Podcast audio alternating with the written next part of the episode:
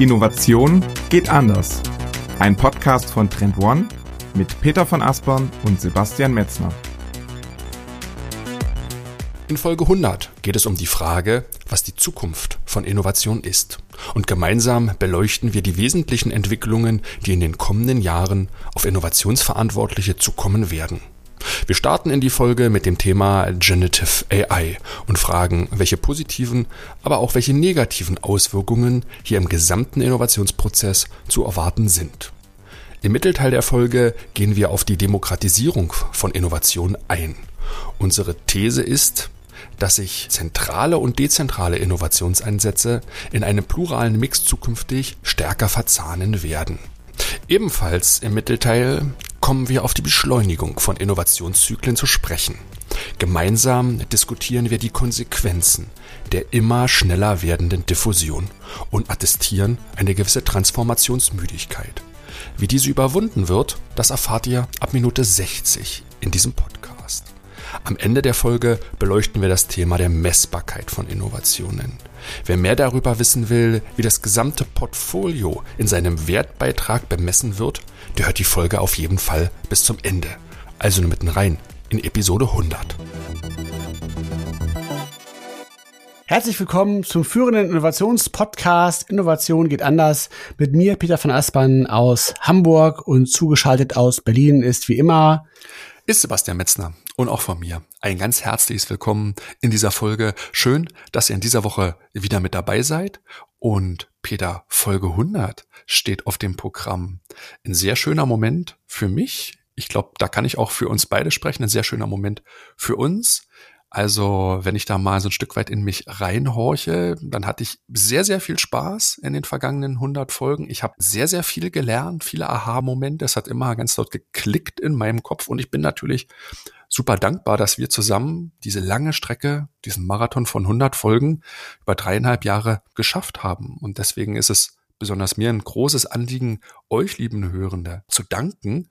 Besonders eure Rückmeldungen, aus denen wissen wir, dass diese Folgen, die wir alle zwei Wochen aufgenommen haben, für euch immer viele Wissensimpulse war, dass ihr das in die Innovationspraxis überführen konntet. Und das hat uns eine Menge Freude bereitet. Ja, absolut. Ich kann mich da nur anschließen und ebenfalls, ähm, ja, herzlich Danke an euch, liebe Zuhörenden, sagen. Ähm, weil klar, was wäre so ein Podcast ohne Menschen, die ihn sich auch anhören? Und ich kann mich auch nur anschließen, auch ich habe ganz, ganz viel gelernt und fand es auch total spannend und habe es auch als Privileg empfunden, mit so spannenden Gästen reden zu dürfen alle zwei Wochen. Das hat mir auch unheimlich viel gegeben und konnte da auch sehr viel lernen, mitnehmen, Impulse aufnehmen, auch neue Themen entdecken für mich. Fand ich auch unfassbar spannend und ich finde es auch wirklich schön, auch mal diese Rückmeldungen auch wieder immer wieder zu bekommen, ähm, oft auf indirekten Wege, dass man mal erfährt, so aus, aus dem ähm, Sales-Team oder von anderen äh, Beratern bei uns aus dem Team, dass sie dann erzählen, ja, der Kunde, der kennt auch den Podcast und, und ähm, findet ihn sehr gut und hört ihn regelmäßig. Also sowas freut einen dann total, weil man ja beim Podcast als Medium per se ja eher nicht so viel Rückmeldung hat unmittelbar, sondern vielleicht nur diese Zugriffszahlen sieht. Und das ist dann immer sehr schön, diese Rückmeldungen auch dann wahrzunehmen. Folge 100 ist natürlich ein super Anlass, um einmal zurückzuschauen, ne? die Höhepunkte der Vergangenheit nochmal Revue passieren zu lassen. Das macht man dann immer gerne. Wir haben uns die Frage gestellt, ist das das Richtige für uns? Und wir sind zu dem Entschluss gekommen, nein, lass uns mal bewusst nicht nach hinten in die Vergangenheit schauen, sondern lass uns in dieser Folge nach vorne blicken, dass wir uns gemeinsam fragen, was ist eigentlich die Zukunft von Innovation in den kommenden Jahren. Ja, genau, genau. Wir gucken nicht zurück, auf keinen Fall, wir gucken nach vorne. Und ja, genau, was ist die Zukunft von Innovation? Das ist die Frage für diese Folge, die wir einmal so ein bisschen beleuchten wollen und auf die Themenentwicklung schauen wollen, mit denen wir in den kommenden Jahren rechnen und die vor allem innovationsverantwortlich ja auch schon heute auf dem Schirm haben sollten. Und genau, Sebastian, dazu haben wir uns ja so vier Themen komplexe bzw. Thesen rausgesucht, die wir als besonders wertvoll und relevant erachten. Und die wollen wir jetzt einmal in den nächsten 60 Minuten mit euch durchgehen. Ähm, wenn wir das schaffen in der Kürze der Zeit, mal gucken, ne, wie wir so unterwegs sind. Aber wir wollen es ja probieren und ähm, haben also maximal 15 Minuten pro Thema. Und deshalb würde ich sagen, lass uns auch direkt reinstarten, Sebastian, oder? Das klingt nach harten Timeboxing. Also schauen wir mal, wie wir über, überziehen werden. Das erste Thema, ne, und das ist so ein Stück weit der blaue Elefant im Raum, wenn wir über die Zukunft von Innovation sprechen, ist für mich im Prinzip der Einsatz von KI im Allgemeinen und von Generative AI im Speziellen, weil das war eigentlich das Thema, was uns das ganze Jahr über begleitet hat und wo ich persönlich daran glaube, dass es uns in den nächsten Jahren nicht wie das Thema Blockchain zum Beispiel ne, oder Metaverse wieder verlässt, sondern dass es tatsächlich gekommen ist, um zu bleiben. Und ja, Peter, du hast eine sehr, sehr griffige Ausgangshypothese formuliert, die wir hier an den Anfang stellen sollten. Ja, absolut. Also, also ich teile das auf jeden Fall auch, ne, dass das KI wird auf jeden Fall nicht, nicht wieder weggehen. Und ähm, Generative AI und KI werden die Trendforschung maßgeblich verändern und, und transformieren. Und ähm, wir haben da halt mal so, so vier Aspekte mitgebracht, ähm, die wir sehen, wo AI insbesondere im Bereich Innovationsfrontend seine Wirkung entfalten wird. Und wir können auch gleich danach nochmal schauen, was denn mit den Innovations Backend ist, also wenn wir über Innovationsprojekte konkret sprechen. Ähm, aber lass uns erst mal bei dem Innovationsfrontend bleiben, also im Bereich der klassischen Trendforschung oder im Bereich Foresight. Und ähm, da sehen wir ja schon heute, dass da AI einen sehr großen Impact hat und das sind auch unsere eigenen Erfahrungen, die damit einfließen, weil wir ja natürlich auch schon selbst mit solchen Tools tatsächlich arbeiten. Und ähm, der erste Punkt, den wir natürlich sehen, ist das Thema Datenanalyse und Mustererkennung, das ist ja auch das Wesen von Trendforschung, eben immer wieder nach, nach neuen Mustern zu suchen und diese zu analysieren. Und da ist natürlich ein ähm, Ansatz, der Machine Learning gestützt ist, ein großer, großer Vorteil, weil eben das Erkennen von Mustern definitiv eins der Kernstärken von äh, künstlicher Intelligenz ist und ähm, da eben äh, sehr hilfreich sein kann, weil man eben viel größere Anzahl von Quellen, Medien und auch Informationsgattungen sichten kann und berücksichtigen kann, wenn es eben um das Ausformulieren von Trends geht, also seien es Medien, die man screent, verschiedene Quellen, Patente, ähm, also alle möglichen Daten kann man da ja heranziehen und da glauben wir ganz stark, dass das auf jeden Fall die Qualität von Foresight und Trendforschung massiv erhöhen wird und ähm, auch viel mehr in die Tiefe gehen wird. Also eben dann auch diesen datengestützten Ansätze, also viel mehr auch in Evidenzen reinzukommen, wird eine viel größere Rolle spielen. Und das ist auch gut so. Und ähm, was ich noch anfügen möchte, was besonders wichtig ist, ist, glaube ich, ähm, da stehen wir sicherlich noch am Anfang, ist der Punkt, dass man eben diese großen Sprachmodelle, auf denen ja ähm, OpenAI zum Beispiel ja auch basiert, ne, diese Large Language Models, dass der Königsweg sicherlich sein wird, diese eben zu ergänzen mit eigenen Daten, die man eben ähm, im Unternehmen hat, also seien es jetzt Kundendaten oder wie bei Trend One mit unseren ähm, Wissensschatz, unseren ganzen Trends. Und das eben dann zu kombinieren ähm, mit solchen ähm, Sprachmodellen, wird doch mal eine ganz neue Qualität, glaube ich, von, von äh, Trendforschung tatsächlich bedeuten. Ja, ja, absolut. Ne? Ich muss mich da immer so ein bisschen dran erinnern, wie die Anfangsjahre der Trendforschung waren, in denen die Analysten noch mit Zeitungen, Avantgarde-Magazinen da saßen und die durchblätterten und Schnipsel rausrissen. Das ist natürlich nur ein ganz, ganz kleiner Input-Anteil und diesen Trichter am Anfang vorne richtig groß zu machen. Das war immer der Wunsch und die Vorstellung, diese Fühler überall in der Welt zu haben und das wird auf jeden Fall, wie du es gesagt hast, mit den datengestützten Ansätzen ein Stück weit mehr möglich. Wir kommen nachher vielleicht noch mal ein bisschen auf die Limitationen, aber ich mhm. finde das ebenfalls total äh, wünschenswert, sich so viel wie möglich Input anzugucken, den Maschinen generiert zu crawlen, den auszuwerten, zu klassifizieren.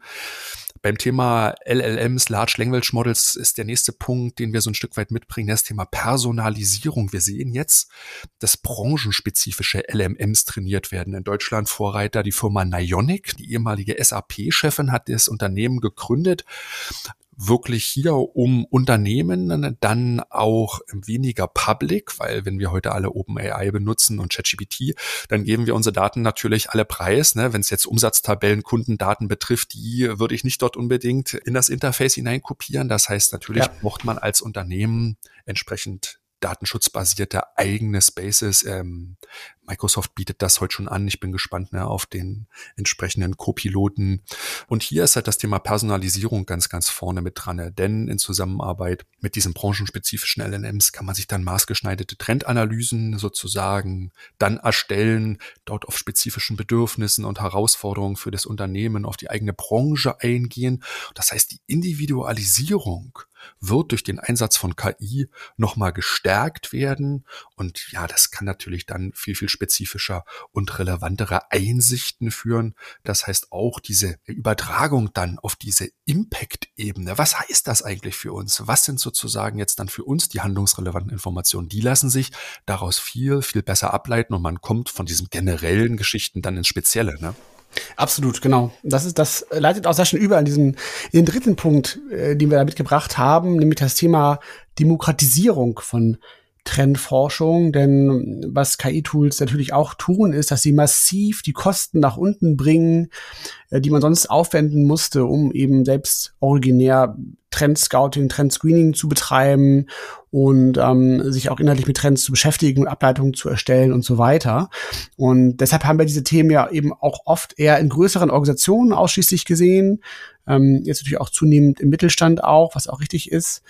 Und wir werden jetzt sicherlich auch erleben, dass eben ähm, diese Technologien dafür sorgen, dass auch ähm, kleinere Organisationen oder, oder kleine Teams ähm, äh, sehr viel bessere Arbeit leisten können im Bereich Foresight, weil eben natürlich so eine ähm, künstliche Intelligenz oder auch das ganze Tooling rund um KI mächtige Partner sind, die auch kleine Teams halt sehr stark enablen können und das eben tatsächlich zu ähm, gar nicht so großem Kosteneinsatz tatsächlich. Was man natürlich trotzdem braucht, ist sicherlich ähm, das Know-how. Also man muss natürlich schon auch wissen, was man mit so einer KI anstellt. Man muss die richtigen Fragen stellen, man muss die Ergebnisse einordnen können. Das, da, dazu kommen wir noch bei den Limitationen. Also diese Themen, die bleiben. Aber es ist eben ein mächtiges Werkzeug. Und ähm, ja, was du eben auch schon sagtest, bei Personalisierung ist natürlich auch immer dieser Punkt, dass du eben auch sehr gut ähm, KI dazu nutzen kannst, um eben auch Findings nochmal anders auszuformulieren. Ähm, also zum Beispiel ne, Sachen in einfacher Sprache zu formulieren, zum Beispiel für das Top-Management, ne, dass es auch jeder versteht.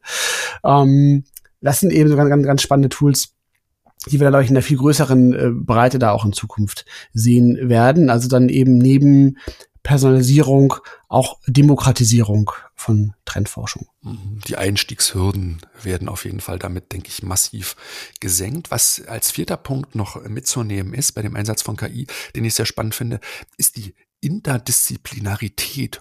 Das heißt, ich kann wirklich sehr, sehr weit über den eigenen Tellerrand schauen, bin hier in der Lage, verschiedenste Disziplinen übereinander zu legen, verschiedene Branchen auch übereinander zu legen und das abzugleichen, dass ich nicht nur in meinem bekannten Erfahrungs- und Wissenshorizonten unterwegs bin, sondern ganz, ganz gezielt, Peter, wir haben darüber auch schon oft gesprochen, ne, das ganze Thema Cross-Industry, also branchenübergreifend hier zu agieren. Das heißt, ich kann zum Beispiel Verbraucherdaten mit Umweltdaten koppeln und dann ganz spezielle nachhaltigkeitsbezogene Trends nochmal analysieren. Das sind jetzt Möglichkeiten, die mit der KI, denke ich, erstmalig möglich sind. Und das ist sicherlich ein ganz, ganz spannendes Feld, um hier halt branchenübergreifend, disziplinübergreifend zukünftig mehrere Perspektiven einfließen zu lassen. Ne? Ja, absolut, absolut. Und ähm, ich glaube, es, es könnten einem noch äh, weitere Opportunitäten einfallen. Das ist natürlich jetzt erstmal auch so unser opportunistischer Blick gewesen auf das Thema KI. Ich glaube, die Liste kann man auf jeden Fall noch weiter, weiter fortsetzen. Aber wir haben jetzt auch gedacht, wir wollen ja nicht nur eindimensional über die ganzen Chancen reden, sondern wir müssen natürlich auch schauen, wo sind aktuell die Limitationen, ähm, welche Limitationen gibt es denn aktuell noch, die natürlich aufgrund der rasanten Entwicklungsgeschwindigkeit in diesem Bereich sich auch schnell erledigen können zum Teil. Aber ich glaube, es gibt auch einige Punkte, die werden bleiben. Und da wird es eben auch in Zukunft ganz stark auf die Zusammenarbeit von Mensch und KI ankommen, weil das ist sicherlich der Schlüssel, dass man da eine gute Arbeitsteilung findet zwischen Mensch und Maschine. Ähm, darauf werden wir gleich auch noch mal weiter eingehen. Aber wenn wir auf die Limitationen gucken, ist natürlich ein Punkt ganz offensichtlich. Das ist natürlich einfach die Datenqualität, ähm, weil natürlich ähm, maschinelles Lernen auf dem Input basiert, den man ihr zur Verfügung stellt. Und ähm, deshalb ist eben Qualität und Relevanz von verfügbaren Daten extrem wichtig und natürlich, gerade wenn wir jetzt über die Zukunft sprechen, immer natürlich auch so ein Engpass, ne? weil diese Daten, die man da braucht, die existieren halt teilweise eben nur in sehr, sehr kleinen Mengen, weil wenn wir jetzt eben zum Beispiel über Weak Signals sprechen, dann geht es ja darum, eben ja dann eher so nach Anomalien halt zu suchen. Und das ist auf jeden Fall eine eher komplexere Anforderung an KI. Das ist jetzt nicht gerade der leichteste Use Case, von dem wir da sprechen, ähm, wenn wir jetzt über Machine Learning sprechen, sondern schon ein anspruchsvolleres Feld tatsächlich.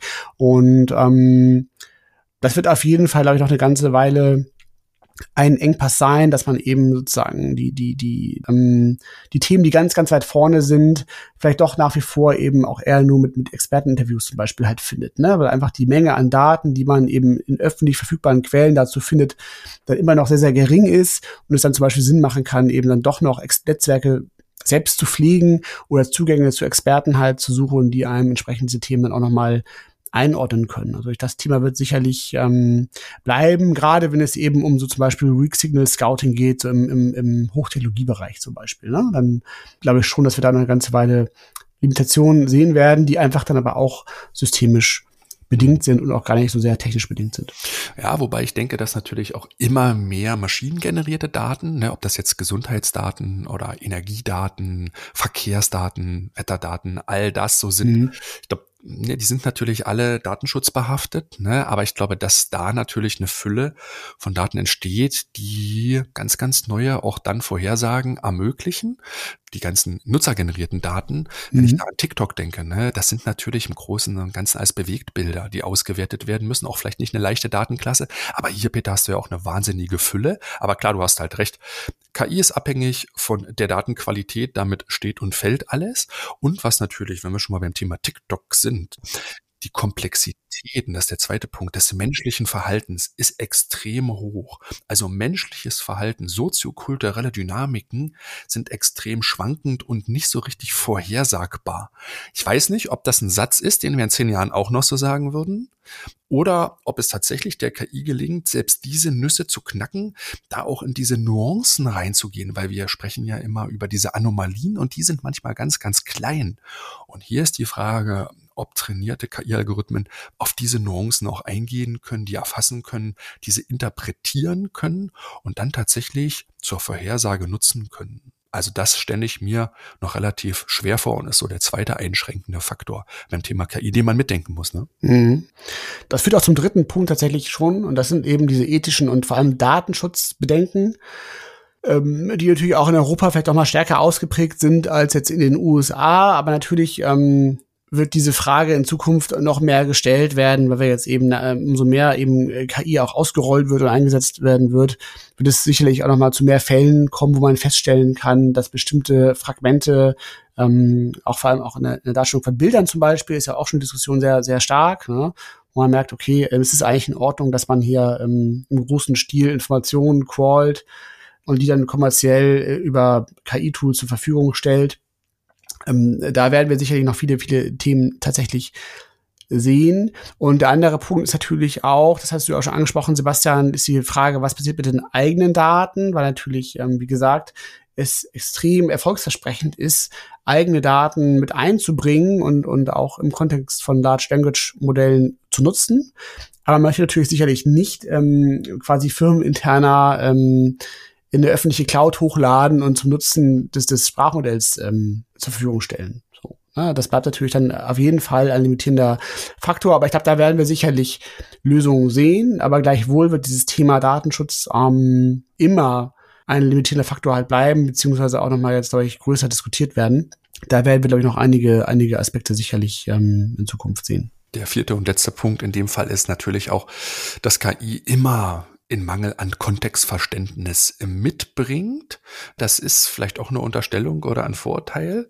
Aber ja, dieses tiefe Verständnis für den weiter entfernten Kontext, kann das mit diesen engen Trainingsdaten einfach geliefert werden? Das Thema Fehlinterpretation oder Halluzinationen der KI, ich weiß nicht, hat vielleicht jeder schon mal von euch damit Erfahrungen gesammelt, ne, wenn die KI beginnt, sich sozusagen dann Ergebnisse selbst vorzulügen. Hier ist man mhm. natürlich als Nutzer immer wieder daran angehalten, die Ergebnisse genauestens zu prüfen und immer zu rekonstruieren. Das heißt, so ein Stück weit klar die Vorverurteilung, man soll seinen eigenen Lügen, aber vielleicht auch die Lügen der Maschine nicht unbedingt glauben. Das heißt, immer wieder Rekonstruktion hier durchzuführen, weil einfach ja der Kontext ist halt häufig nicht unbedingt so stark mit einzubringen. Aber natürlich hat mich auch schon überrascht, Peter, ne, daraus kann ich generell machen, wie nutzerzentriert ChatGPT auch dann die Ergebnisse im Grunde dann präsentiert und wie es dann auch Einschränkungen und so kommuniziert. Das mhm. ist schon ein sehr, sehr guten Dialog, den die Maschine da führen kann. Deswegen, ja, bin ich gespannt, wie stark diese Limitationen auch noch in Zukunft bestehen werden. Ich glaube auch, dass die gelöst werden und dass die Vorteile langfristig überwiegen werden. Absolut. Also, also ich habe da so ein ganz kleines Beispiel vielleicht mal zu diesem Thema Kontextverständnis ist. Das hatten wir jetzt gerade am, Montag mal so durchgespielt. Da haben wir uns auch so ein eigenes GPT gebaut und, und so einen Innovationsagenten gebaut, der einen eben durch so einen systematischen Dialog hinführt ähm, zu konkreten Innovationsideen und ging halt los mit einer Branche. Man nennt eine Branche, zum Beispiel jetzt Saft. Und dann wird dann dargestellt, ah, ist klar, also welche, welche Segmente gibt's halt in dieser Branche. Und dann waren wir so ein bisschen auf, auf Kinder gekommen. Und dann war der Dialog so, dass man halt gesagt hat, pass auf, wir haben ja mal die wichtigsten Trends in diesem Bereich und, und die wichtigsten Herausforderungen. Und summa summarum kam halt raus, ne, das Thema Gesundheit ist natürlich extrem wichtig. Also es geht um, um gesunde Säfte, aber eben dann als, als Problem halt um den Punkt, dass Kinder mögen natürlich irgendwie gerne eher süße Getränke und nicht so gerne den gesunden Gemüsesaft. Und dieses Spannungsverhältnis haben wir dann quasi in diesem, in diesem ähm, GPT rausgearbeitet als potenzielles Innovationsfeld. Und dann kam als Lösungsvorschlag ähm, am Ende raus, dass man so, so einen äh, Saft hat. Ich, auch mit so einem Namensvorschlag sogar, aber ich jetzt vergessen, wie der hieß, aber dass dann die Verpackung halt eben über AR so edukative Inhalte ähm, darstellen können sollte, die auch Kinder dann durch so Storytelling animieren, ähm, diesen gesunden Saft zu trinken. So. Ne? Also total amüsant, total auch eindrucksvoll, also echt, echt erstaunlich. Aber was jetzt fehlte, war zum Beispiel die Kontextinformation, dass ab äh, 2024 ähm, Kinderwerbung verboten ist im Lebensmittelkontext. Also man darf gar nicht mehr explizit Verpackungen halt so gestalten, dass, dass die Kinder ähm, ähm, explizit ansprechen halt. Also das ist, ähm, also da habe ich jetzt auch ein gefährliches Halbwissen, aber das ist auf jeden Fall ein, ein Terrain, was im nächsten Jahr massiv reguliert werden wird und wo man nicht einfach so ähm, solche Dinge machen kann. Aber danach habe ich auch nicht gefragt und ChatGPT hat es mir dann aber auch nicht gesagt. So, ne? Und dann sieht man eben dann wieder genau diesen Punkt, ähm, den wir eben auch schon hatten mit diesem Punkt Kontextverständnis dass du halt schon irgendwo dieses, dieses Branchen-Know-how irgendwo natürlich mitbringen musst, damit du auch die richtigen Fragen stellen kannst. Ne? Und damit du eben dann auch diese wirklich sehr guten Ergebnisse aber auch in diesen richtigen Kontext setzen kannst und wissen musst, geht denn das überhaupt in der wirklichen Welt oder vielleicht auch nicht? Und das sind immer noch so diese Punkte halt, ähm, wo man merkt, ähm, ich brauche dieses Kontextwissen, um auch die richtigen Fragen zu stellen. Und dann kriege ich auch auf jeden Fall sehr gute Antworten, die sehr gut präsentiert werden. Absolut. Ja, absolut. Ich bin ja immer noch ein großer Freund von einem Wikipedia des Nichtwissens, weil ne, das, was wir wissen, ist ein mhm. Tropfen und das, was wir nicht wissen, ein ganzer Ozean. Ne? Das macht sich ja, absolut. bemerkbar. Das heißt, Donald Rumsfeld hat immer von den Unknown Unknowns gesprochen. ChatGPT müsste dieses Dunkelfeld mal beleuchten, die Themen, die du noch nicht mal als Frage formulieren kannst, ob die dann hier quasi so mit einbezogen werden, so korrespondierende Themen. Aber das geht natürlich darauf dann, dann auch wieder hinaus, dass Nutzer wahrscheinlich schon mal diese Fragen formuliert haben müssen, diese korrespondierenden Themen, diese Verbindungen angelegt haben, dass das Modell weiß, was in Verbindung steht. Also wie ne, diese Dunkelfelder das Nichtwissen dann erfahrbar für dich wird, das ist eine spannende Geschichte. Aber es führt uns sehr, sehr weit weg ja, vom, ja, vom eigentlichen Thema. Ne? Lass ja. uns noch mal hier so ein Stück weit Vor- und Nachteile gegenüberstellen, weil du hast eigentlich eine griffige These formuliert, Peter, auf die es mhm. dann sozusagen zugespitzt hinausläuft. Ne? Ja, also vielleicht als, als letzten Punkt, also ich glaube, der, der allergrößte limitierende Faktor, den wir jetzt gar nicht genannt haben, ist am Ende natürlich sicherlich der Mensch, der vor der Maschine sitzt ne, und, und blöde Fragen stellt. Ne, das ist das, was du ja gerade auch so angedeutet hast. Das darf man sicherlich nicht vergessen. Ähm, aber kommen wir mal zu der, zu der These tatsächlich. Ähm, also was wir glauben, dass wir sehen werden, und das ist natürlich auch relativ offensichtlich ist, dass es so eine Art Baseline-Shift gibt, und zwar nach oben. Das heißt, diese grundlegenden Informationen im Bereich ähm, einer Branche, eine Branche zu verstehen, die Trends einer Branche zu verstehen, das ist jetzt nur reines Handwerkszeug. Ne? Damit, damit ähm, äh, generierst du äh, kein relevantes Vorsprungwissen mehr, sondern das ist im Grunde jetzt so die Basis. Ne? Also das, das kann ChatGPT auch wirklich zum Beispiel sehr gut als also ein beispielhaftes AI-Tools oder noch andere, dass man wirklich sehr schnell verstehen kann, welche Trends sind für diese Branche relevant, hm, was, welche Herausforderungen gibt es in der Branche, was sind vielleicht auch die größten Kundenprobleme. Also diese ganzen ähm, Themen, das sind jetzt alles im Grunde so low-hanging fruits. Und im Kontext von professionellem Foresight und professioneller Trendforschung wird daher die Challenge auf jeden Fall sein, dann eben tiefer zu gehen. Ne? Dass man eben da auf dieser Oberfläche zu bleiben, reicht nicht mehr aus, sondern ähm, um auch einen Wettbewerbsvorsprung über anderen zu generieren, musst du eben tiefer gehen und, und ähm, auf eine ganz andere Informationsebene durchstoßen nach unten, um dann da wirklich noch relevante Mehrwerte zu generieren. Und auf die wird es in Zukunft auch viel mehr ankommen. Und das werden wir auch bei den anderen Themen noch sehen, die doch folgen werden, dass diese Informationstiefe, glaube ich, ein ganz großer Schlüssel sein wird, zukünftig für wirkungsvolle Foresight-Arbeit. Mhm. Aber zeitgleich, und das hast du vorhin schon mal angedeutet, bleibt diese Kombination mit menschlicher Expertise in den nächsten Jahren wahrscheinlich unverzichtbar. Denn die Daten müssen tatsächlich geprüft, interpretiert, in einen breiteren Kontext gesetzt werden. Das heißt, hier wird uns schon in den nächsten Jahren diese Verbindung, diese Kombination von KI-generierten mhm. Algorithmen und des Menschen Erfahrungsschatz sehr, sehr weit nach vorne bringen. Ne? Total. Ich glaube auch, das ist dieses, diese, ich habe Centaur-Intelligenz wird es ja dann auch genannt, ne? Also die, diese Kombination von, von Mensch und, und Maschine ist sicherlich dann der Schlüssel. Wir haben jetzt natürlich ganz viel gesprochen über das Thema Innovations Frontend, also über das klassische Foresight-Geschäft. Zum Ende nochmal ganz kurz angerissen. Es gibt natürlich auch enorm viel Potenzial im Bereich Backend des Innovationsprozesses. Also wenn es darum geht, wirklich ähm, Innovationsprojekte auszuleiten, Ideen zu generieren, ähm, ähm, schnell und einfach Customer Insights zu generieren zum Beispiel. Es ist ein sehr gutes Feld, wo AI sehr gut helfen kann. Aber auch wenn es darum geht, eben tatsächlich auch Prototypen zu erstellen oder Mockups zu generieren, ganze Markenwelten zu erschaffen, inklusive Website. Also all diese Dinge, ähm, die wirklich in der Vergangenheit enorm viel Aufwand bedeutet hätten, ähm, die lassen sich jetzt wirklich relativ schnell tatsächlich prompten und, und zu, zu Ergebnissen führen, die jetzt auf jeden Fall schon so gut sind, dass man sie tatsächlich im Innovationsprozess in so einem Early-Stage-Bereich tatsächlich gut einsetzen kann. So, ne? Und das ist auf jeden Fall nochmal ein äh, sehr, sehr spannendes Feld. Da gibt's auch ganz viele spannende Tools, ähm, die einem dabei helfen, zum Beispiel Personas zu erstellen oder, oder Märkte zu durchleuchten. Ähm, und die werden sicherlich dazu führen, dass wir im Bereich Corporate Innovation auch eine enorme Beschleunigung sehen, in dem Sinne, dass man jetzt diesen Weg von Trend zu Innovationsfeld bis hin dann zu ersten Konzepten viel schneller durchstreiten kann, ne? weil du eben dann dadurch eben relativ schnell halt tatsächlich sich Sachen auch anschaulich machen kannst und, und Konzepte erstellen kannst, was tatsächlich ein extrem großer Aufwand in der Vergangenheit war. Und, und auch da werden wir eine massive Beschleunigung sehen, sicherlich. Mhm, deswegen also da auch unsere Empfehlung, ne, schaut euch auf jeden Fall mal diese Tool-Landschaft sehr, sehr intensiv an, was draußen an neuen datengestützten KI-Tools unterwegs ist. Ich kann mal ein paar so nennen, ne, dass ihr mal so ein paar Anhaltspunkte für Recherchen habt. Guckt euch auf jeden Fall mal U-Scan Insights an. U-Scan Insights ist auf jeden Fall, was Peter gerade gesagt hat, wenn es darum um Kommissioner Insights geht, die zur Ideengenerierung tragen, ist das auf jeden Fall eine KI-gestützte Datenbank die ich euch auf jeden Fall mal so als erstes Rechercheziel empfehlen würde. Outset.ai ist sicherlich, was man sich anschauen kann. mymap.ai wäre als drittes zu nennen. Und Akio, A-K-K-I-O geschrieben. Das wären so vier Empfehlungen von uns, die ihr euch auf jeden Fall in dem Tool Space mal anschauen solltet.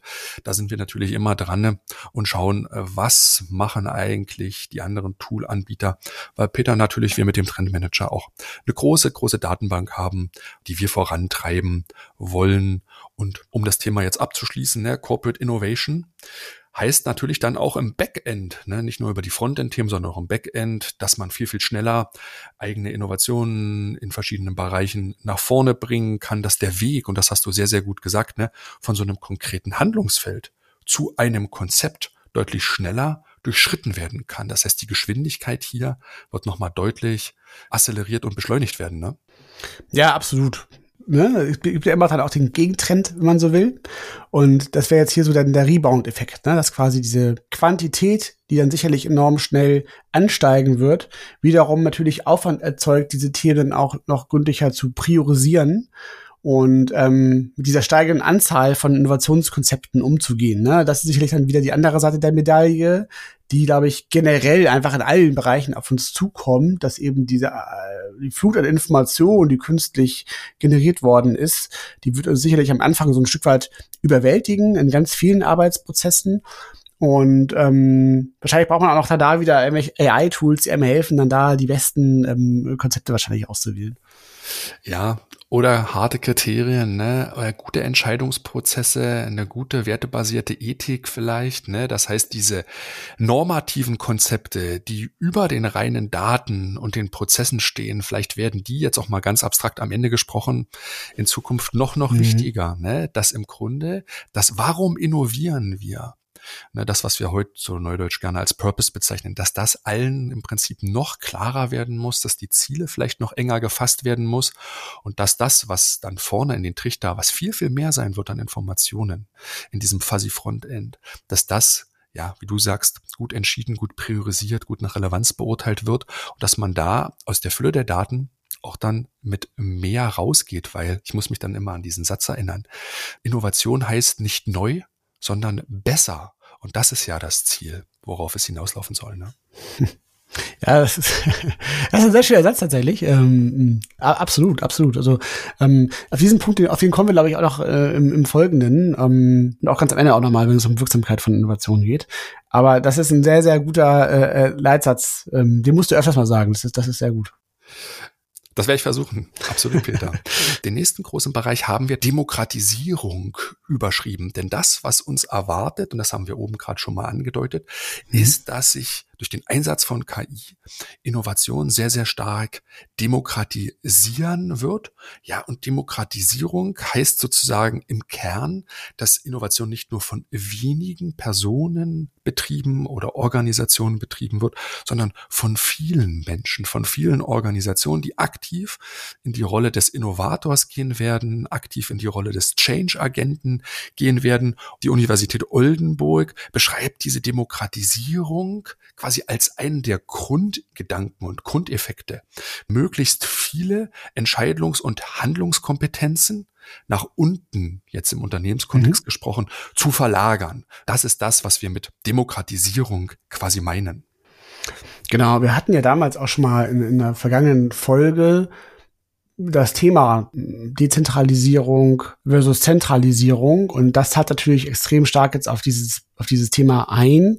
Natürlich Demokratisierung dann auch immer Dezentralisierung bedeutet. Das heißt eben eher ähm, in Organisationen eine Vielzahl von kleineren Entscheidungszentren zu bilden, die eigenverantwortlich arbeiten können, die selbstständig eng auch ähm, zum Beispiel mit Kunden zusammenarbeiten und so eben ähm, viel schneller auch agieren können, weil sie eben auch zum Beispiel näher an den Kunden dran sind. Ne? Und, und ähm, das heißt dann eben Umkehrschluss eben dann weg davon zu gehen, dass man diese klassischen zentralen Innovationsbereiche hat, die äh, im schlimmsten Fall auch einzig und allein Innovationen im Unternehmen äh, vorantreiben. Ähm, und dann eben mehr hinzugehen zu einer Art von internem Ökosystem, wenn man so will, wo viele kleine Einheiten Hand in Hand arbeiten. Und das sehen wir auch, dass im Grunde diese zentralen Stellen jetzt ein Stück weit auch an Wirksamkeit verlieren werden, weil auch durch die Pandemien natürlich an ganz, ganz vielen Stellen im Unternehmen Innovationen, Veränderung, Neuheit entstanden ist. Deswegen, Peter, du hast absolut recht, ne? Demokratisierung heißt auch Dezentralisierung. Das heißt, es ist natürlich auch dort so ein Stück weit so ein Machtverlust in der Zentrale. Wir kommen aber gleich auch noch drauf, wie man das gut lösen kann. Das hört sich jetzt erst erstmal so ein Stück weit dramatischer an, als es ist. Aber für uns ist das ehrlich eine sehr, sehr erfreuliche Entwicklung. Und wir glauben, dass diese Demokratisierung, Dezentralisierung in den nächsten Jahren mit einer der Kernherausforderungen für Innovationsverantwortliche wird, weil unsere These, die ist im Grunde schon so, dass Innovation in Zukunft immer weniger von diesen zentralen Einheiten betrieben und gestaltet wird mhm. und Innovation zu einer Art Mindset, zu einer Art von Haltung der Mitarbeiter Mitarbeitenden wird, unabhängig von deren Funktionen. Das können ITler sein, logischerweise. Es mhm. können Vertriebler sein. Das kann die Rechtsabteilung sein. Das kann in der Produktion sein. Das kann bis hin logischerweise in administrative Tätigkeiten, HR, Finance, alles da wirst du sehen, dass Innovation nicht mehr eine Funktion wird, sondern zu so einer geistigen Haltung, die unabhängig der Funktion in der Organisation betrieben werden muss, um innerhalb dieser eigenen Entscheidungsräume Neuerung eigenständig zu initiieren und auch umzusetzen. Das ist das, was wir, ich glaube, in Zukunft sehen werden. Ne?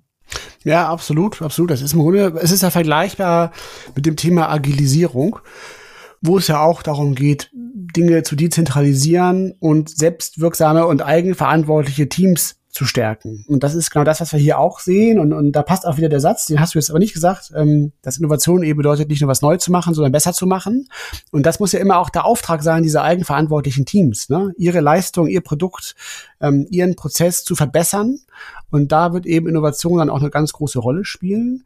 Und ähm, was eben man aus diesem Vergleich mit Agilisierung auch mitnehmen kann, ist, dass du natürlich immer auch Enabler brauchst. Also du hast eben zum Beispiel in agilen Teams hast du dann sowas wie, wie ähm, Agile Masters oder, oder ähm, Scrum Master mal als Beispiel, wenn man jetzt mal aus dem IT-Bereich ähm, herkommt, die dann quasi dann eben diesen Teams dabei helfen, sich in dieser agilen Welt zurechtzufinden und ähm, sich auch selbst zu steuern. Das ist ja auch eine große Herausforderung. Und das kann natürlich auch in Zukunft eine der Aufgaben sein, die bei diesen zentralen Innovationshubs bleiben, also dann dieses Enabling in die Teams ähm, zu gewährleisten und als interne Dienstleistung quasi anzubieten. Bevor wir auf die Lösung schauen, lass uns noch mal ganz kurz auf die Pros und Cons noch mal schauen, ne? Ja. Weil logischerweise, ne, muss man das nicht, es ist ja nicht Gott gegeben in dem Sinne oder von der Natur aus gegeben, dass diese Demokratisierungs- und Dezentralisierungstendenzen jetzt einzuhalten, es müssen damit ja Vorteile verbunden sein. Ne? Ja. Wir machen ja nicht bewusst alles schlechter, sondern es soll ja zur Besserung beitragen und drei Punkte. Vielleicht nenne ich die ganz kurz hier an der Stelle einmal. Klar, mhm. diese Dezentralisierung wird zu einer höheren Flexibilisierung und Anpassungsfähigkeit in Organisationen führen. Das heißt, die dezentralen Innovatoren sind viel, viel schneller und flexibler in der Lage, auf neue Marktbedingungen, auf neue Bedürfnisse einzugehen gehen und sich daran anzupassen, ne, im Gegensatz zur Zentrale, die gar nicht so sehr die Synapsen an den richtigen Stellen hat und mit einer langen Latenzzeit dann erst etwas schwerfälliger reagiert. Ne, das ist natürlich jetzt etwas vereinfacht dargestellt, aber ich glaube, ihr könnt das sehr gut nachvollziehen, dass Flexibilität und Anpassungsfähigkeit einer der größeren Vorteile ist. Ressourcennutzung. Ne, wir sind heute immer quasi unter der Knappheit von Ressourcen und hier kann auch dezentrale Innovation effizienter und kostengünstiger erfolgen, weil einfach eine größere Anzahl von Menschen Menschen ne, mit verschiedenen Fähigkeiten daran eingebracht wird. Das heißt, die Spezialisten sitzen nicht mehr lange an den Themen, sondern hier mit der kollektiven Intelligenz, die dort eingebracht werden kann, kann natürlich auch die entsprechende Effizienzgewinne gehoben werden. Dritter Punkt an der Stelle ist nochmal das Thema Gerechtigkeit, Inklusion, was heutzutage eine sehr, sehr große Rolle spielt. Denn wenn ich mhm. Innovation dezentraler gestalte, werden einfach eine viel, viel breitere Palette von Ideen, von Perspektiven berücksichtigt und gerade Minderheiten werden dort mit berücksichtigt und können mit einfließen. Das halte ich ebenfalls für einen großen Gewinn und einen großen Vorteil von dezentraler Innovation. Das macht es natürlich so attraktiv aktiv in dem Sinne, diese Prozessveränderungen, Organisationsveränderungen dann, Peter, so voranzutreiben. Ne? Ja, absolut. Also sicherlich auch gerade so im Innovationshorizont 1, ne, wo es um inkrementelle Verbesserungen geht von Produkten und Prozessen, macht diese Autonomie sicherlich total Sinn, weil diese Teams eben mal als Beispiel, ne, wenn es jetzt ein, ein Unternehmen ist, was, was Produkte herstellt für ähm, Endkonsumenten, dann natürlich viel näher an den Märkten dran sind und, und viel näher an den Kunden dran sind und dann auch eben sehr, sehr schnell agieren können und auch schnell Sachen vertesten können. Ne? Also von daher ähm, passt das da sehr gut ins Bild. Ähm, wir können aber drei Gegenteile oder drei Nachteile dem gegenüberstellen, was denn die Herausforderungen sind, wenn wir jetzt über Demokratisierung sprechen, weil ganz so einfach ist es natürlich nicht, das in der Praxis so durchzuführen. Und der erste Punkt, der einem dazu natürlich sofort auffällt, ist einfach das Thema der Koordination, weil natürlich ähm, das Negativbild wäre sicherlich jetzt, man hat viele dezentrale Innovationsteams, die unabhängig voneinander ähm, ähm, vielleicht auch an den gleichen Problemen im schlimmsten Fall arbeiten und ähm, dann Doppelarbeit entsteht, beziehungsweise auch dann interne Ressourcen und internes Wissen nicht optimal genutzt wird, weil keiner weiß so genau, was macht eigentlich der andere. Und da ist natürlich eine große Herausforderung, dann entsprechend auch sowas zu orchestrieren und zu organisieren. Hm, das ist dann, so kann auch, auch sowas rauslaufen wie so eine Matrix-Organisation zum Beispiel halt. Ne? Aber es ist dann eben durchaus sehr komplex, ähm, sowas zu orchestrieren. Der zweite Punkt, ähm, der als potenzielles Risiko betrachtet werden kann, ist das Thema Qualität. Denn ähm, die zentrale Innovation kann auch bedeuten, dass man weniger Standardisierung hat. Man hat vielleicht ähm, auch weniger standardisierte Prozesse.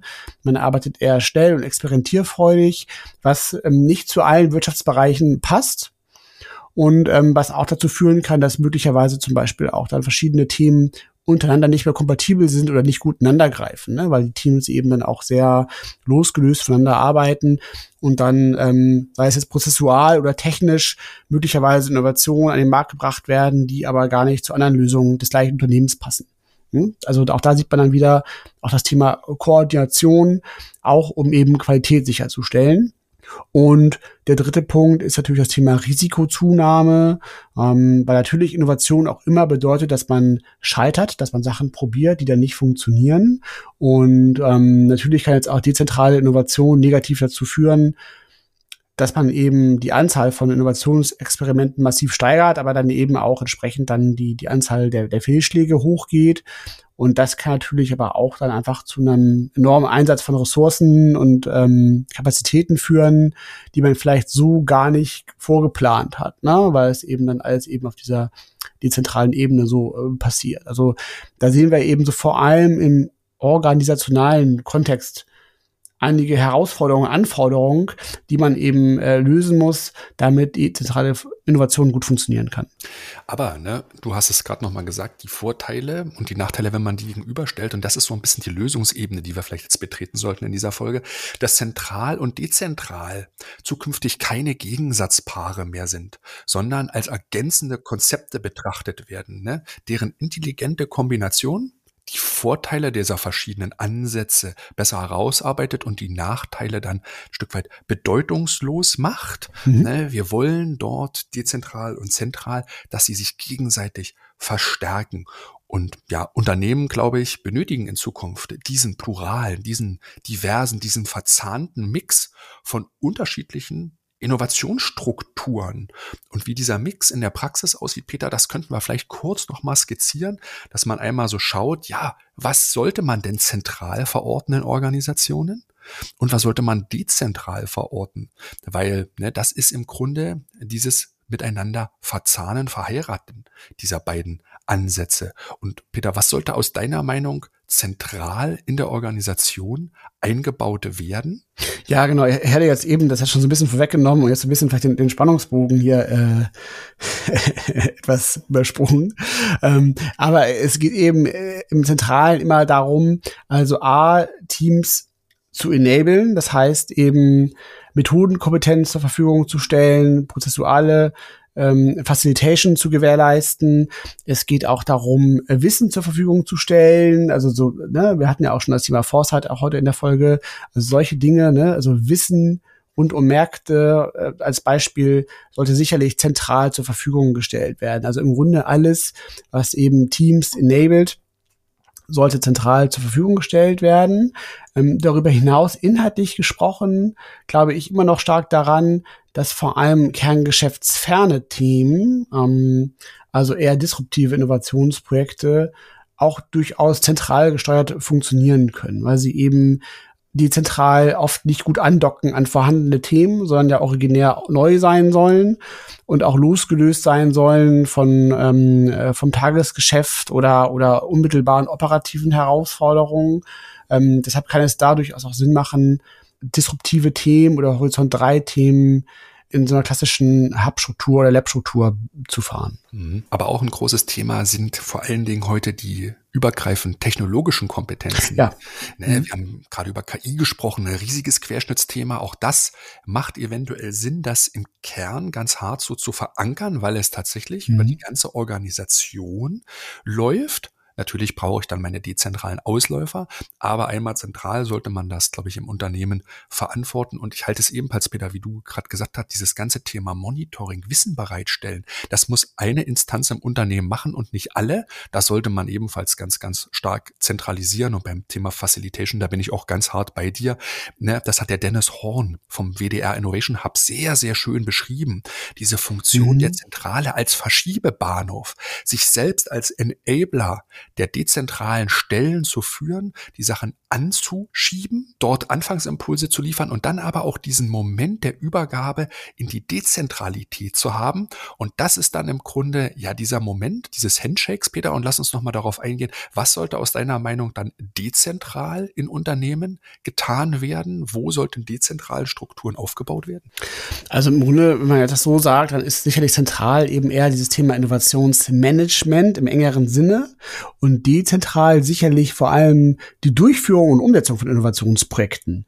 Die sollten im Regelfall nicht zentral passieren, sondern eben dezentral in den äh, passenden Business Units zum Beispiel. Und da eben dann innerhalb eines fokussierten Innovationsportfolios, da sollten dann dezentral diese Innovationsprojekte ganz klar umgesetzt werden. Ähm, das kann auch bedeuten, dass man eben zum Beispiel mit Startups auch zusammenarbeitet ähm, oder Startups aufbaut. All diese Dinge, die können durchaus auch sehr gut dezentral umgesetzt werden. Ähm, das gleiche gilt eben aber auch für diese ganzen klassischen Ideenmanagement-Ansätze oder auch Dinge wie Entrepreneurship. Ne? Wenn man jetzt sagt, wir haben ja ein Programm und, und wollen fördern, dass quasi Mitarbeitende innerhalb der Organisation selbst auch als Entrepreneur aktiv werden und eigene Themen vorantreiben, ähm, dann macht es auch total Sinn, ähm, sowas dezentral zu halten und dann eben nur immer wieder ergänzt eben mit dieser Facilitation aus der Zentrale heraus das zu unterstützen.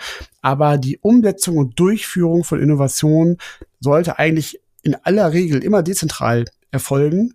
Und die einzige Ausnahme, die eigentlich erlaubt ist, sind eigentlich dann eher wirklich diese, diese originär disruptiven Themen, so im, im Horizont 3, die aber ja in der Wirklichkeit auch meistens in eher geringerer Anzahl stattfinden. Das heißt, der Großteil des Innovationsgeschäftes sollte eigentlich tatsächlich dezentral umgesetzt werden. Und das ist, glaube ich, schon eine große Bewegung, die uns in den nächsten Jahren dort bevorsteht, weil natürlich werden erstmal die Kompetenzen in-house, eine Zentrale aufgebaut. Jetzt gilt es quasi dahin, diesen Brückenschlag dann auch in die Dezentralität hinzubekommen und das gut so zu verheiraten. Und klar, das mhm. ist nicht einfach. Ne? Ich stelle mir da immer so ein oszillierendes Moment vor. Es gibt ja nicht, wie ich es vorhin gesagt habe, einmal diese Übergabe, diesen Handshake ne, aus der Zentrale raus in die Dezentralität, sondern es ist ja ein Hin und Her flackern, auch dann dieser Kommunikation der Prozesse Prozesse. Das meine ich mit oszillieren. Es geht immer hin und her. Und wie oft, wie die hoch die Frequenz ist, das ist insgesamt noch so ein Stück weit die Frage. Aber ich glaube, dass in Zukunft die erfolgreichen Unternehmen im Innovationsbereich tatsächlich zentral und dezentrale Strukturen extrem gut miteinander kombiniert, verzahnt, verheiratet haben und daraus ihre Stärke gewinnen. Gerade desto größer die Unternehmen sind, desto wichtiger halte ich das für notwendig. Und wenn wir uns noch ein Stück weit nochmal erinnern, Peter, an die Folge 98 war es mit mhm. der Bertelsmann Stiftung mit Amando Garcia Schmidt, der uns die Studie Innovative Milieus vorgestellt hat. Da konnte man das auch empirisch so ein Stück weit erkennen, dass die Arbeit an den Strukturen, an den Prozessen, an der Organisation von den Unternehmen heute schon in den Mittelpunkt gestellt wird, ne? Ja, also genau. Und eben vor allem auch von den erfolgreichen Unternehmen im Innovationskontext. Ähm, und da sieht man das eben auch, dass eben genau diese Organisationsinnovationen ein enormer Erfolgsfaktor sind für insgesamt erfolgreiche Innovationsarbeit. Ne? Weil, weil eben diese gute organisationale Aufstellung eine Grundlage ist, um überhaupt wirksam innovieren zu können. Und deshalb ist das sicherlich ein Punkt, der ein ganz wichtiger Beitrag sein wird, Innovationen insgesamt wirkungsvoller zu machen. Absolut. Ja. Absolut, ne? Also über den Durchschnitt aller Unternehmen 43 Prozent, noch mehr als die Produktinnovation, das waren nur 41 Prozent, haben angegeben, dass das mit einer der Haupterfolgsfaktoren ist. Ne? Und das hat mich schon ein Stück weit aufhorchen lassen, dass Organisationsinnovationen noch vor den Produktinnovationen liegen. Hört euch gerne nochmal die Folge 98 an, schaut euch gerne nochmal die Studie an, verlinken wir hier unten auch nochmal in den Shownotes, weil das ist etwas, was mit einer der Hauptpunkte ist im erfolgreichen Innovieren. Peter, ja, an die Strukturen schließt natürlich auch das große Thema Ökosysteme an. Das hast du vorhin als Begriff schon mal ganz kurz erwähnt. Lass uns das nochmal der Vollständigkeit halber sagen, weil damit könnte man eine weitere Folge füllen. Dezentrale, zentrale Strukturen gemeinsam zu verheiraten, heißt natürlich auch in Ökosystemansätze zu gehen und das zu nutzen. Auch das ist ja für Unternehmen in Zukunft sehr, sehr wichtig. Ne? Ja, absolut, absolut. Also da geht's ja eben auch um die, um die Öffnung dann über die Unternehmensgrenzen hinaus. Ähm, das heißt, in diese Ökosysteme können ja dann auch zum Beispiel Lieferanten mit einbezogen werden, da können Kunden mit einbezogen werden, da können Startups mit einbezogen werden, Universitäten ähm, oder alles auf einmal. Und das hat natürlich auch nochmal eine enorm hohe Komplexität und da kann es sicherlich auch helfen, dass man eben sowas dann auch so baut, dass es eben auch dezentral funktioniert und quasi dann eben auch dezentral Einheiten auf dieses Ökosystem zugreifen können, beziehungsweise selbst auch dann Teil dieses Ökosystems werden können. Und ähm, das ist sicherlich auch nochmal ein weiterer Schritt äh, zu noch radikalerer ähm, Dezentralisierung, wenn man nämlich dann quasi auch nochmal die Unternehmensgrenze wegwischt quasi und auch über die Unternehmensgrenzen hinaus denkt und, und vernetzt denkt, dann geht natürlich diese Dezentralisierung so gesehen sogar noch weiter über die Unternehmensgrenzen hinaus nämlich. Also vielleicht als Fazit hier, um diesen zweiten Themenblock einmal zu schließen zusammenzufassen, ne, dass Innovationsverantwortliche in den kommenden Jahren sehr, sehr stark mit der Verzahnung von zentralen und dezentralen Innovationsstrukturen äh, befasst werden sein müssen. Innovation wird an vielen Stellen im Unternehmen gebraucht und entstehen. Die bisherige Praxis von zwei dominierenden oder einem dominierenden Ansatz, ne, wir machen einen Innovation Hub oder wir mhm. machen noch das Thema Venture Building, ne, dass man so zwei zentrale Flöcke hatte, das wird sich in Zukunft, glaube ich, sehr, sehr stark ändern. Hier werden wir eine große Vielfalt sehen, was wird pluristischer, es wird diverser. Hier müssen Unternehmen und Innovationsverantwortliche auch mutig sein, verschiedenste Ansätze zu kombinieren. Ja, und das geht hin, Peter, du hast ja gerade gesagt, bis hin zu Ökosystemen. Auch hier haben wir die Folge, glaube ich, 95 mit dem Robert Hofmann von ähm, Audi aufgenommen, mhm. der mhm. das mit der Foresight Academy auch nochmal sehr, sehr gut beschrieben hat. Also hört euch diese Folge auch gerne nochmal an. Und Peter, ja, dann machen wir erstmal den Deckel drauf auf Thema zwei und schauen so ein Stück weit. Und auf den Trichter hast du mich eigentlich gebracht, auf das Thema Beschleunigung von Innovationsprozessen, von Entwicklungszyklen, die deiner Meinung sehr, sehr stark zugenommen haben, weil du hast mich auf eine Statistik aufmerksam gemacht, die ich sehr, sehr spannend fand damals, nämlich den Vergleich von ChatGPT und Netflix in der Gewinnung von circa einer Million Nutzer, wie lange das gebraucht hat, weil das fand ich schon sehr, sehr eindrücklich. Vielleicht teilst du das hier mal ganz, ganz kurz, die Geschichte. ja, ja, klar, gerne. Ähm, ja, also die Statistik, die dreht sich darum, wie lange Unternehmen gebraucht haben, um eine Million Nutzer zu generieren. Also es gibt ja auch so eine typische ähm, Grafiken auch oft mit, mit 100 oder 50 Millionen Nutzern. Ähm, die kennt ihr vielleicht auch aus dem Innovationskontext. Ne? Also wie lange hat das Radio gebraucht? Wie lange hat der Fernseher gebraucht? Wie lange hat das Telefon gebraucht, um ähm, x Millionen Nutzer zu erreichen? Also geht es um Diffusionsgeschwindigkeit. Und ähm, also früher hat man immer eher so von 50 Millionen oder 100 Millionen Nutzern gesprochen. Und ähm, diese besagte Statistik jetzt hier, die hat eben mal von einer Million Nutzer gesprochen. Und wie lange hat man eigentlich gebraucht, um eine Million Nutzer zu erreichen. Und das Spannende ist, dass man da echt sieht, in welchen Dimensionen wir uns jetzt hier eigentlich bewegen, um eine Million Nutzer zu erreichen. Nämlich bei Netflix waren es 1999 dreieinhalb Jahre, ähm, um eine Million neue Nutzer zu erreichen, was eigentlich auch damals schnell war. Ähm, und bei Spotify mal zum Beispiel 2008 waren es dann nur noch fünf Monate. Und bei ChatGPT tatsächlich nur noch fünf Tage. Also wir gehen jetzt von Jahren zu Monaten zu Tagen. Und dann 2023 ähm, äh, Threads von Meta eine Stunde. Ja, also das ist auf jeden Fall gigantisch. Ne? Netflix dreieinhalb Jahre, Threads von Meta, ne, der neue Microblogging-Dienst, hat eine Stunde gebraucht. Also das sind schon gigantische Beschleunigungszyklen, die hier laufen. Und das ist auf jeden Fall rekordverdächtig. Die Frage ist, wo geht das in Zukunft hin? Weil was wir festgestellt haben, ist, dass die Zeit, die Unternehmen quasi benötigen, um neue Produkte und neue Dienstleistungen vor allen Dingen in den Markt zu bringen, haben sich immer stärker verkürzt. Das trifft natürlich besonders jetzt digitale softwaregetriebene Neuerungen. Das ist vielleicht eine Besonderheit. Wir gucken uns gleich nochmal an, welche Ursachen es einfach dafür gibt, dass diese Entwicklungszyklen so verkürzt worden sind und dass in so kurzer Zeit natürlich so viele Nutzer hier generiert werden können, dass die Traktion da so hoch ist. Deswegen, da muss man sich schon die Frage stellen, auch wo führt das hin? Aber lass uns, bevor wir die Folgen uns angucken, nochmal die Ursachen betrachten, Peter. Und drei Punkte haben wir dazu mitgebracht, die diese starke Beschleunigung verursachen. Vielleicht sollten wir die ganz kurz mal durchgehen. Der erste Punkt ist natürlich der Einsatz von neuen Technologien, ähm, wie eben mobile Endgeräte, äh, künstliche Intelligenz, Robotik, 3D-Druck. Also all diese Dinge machen natürlich Entwicklungsprozesse sehr viel schneller.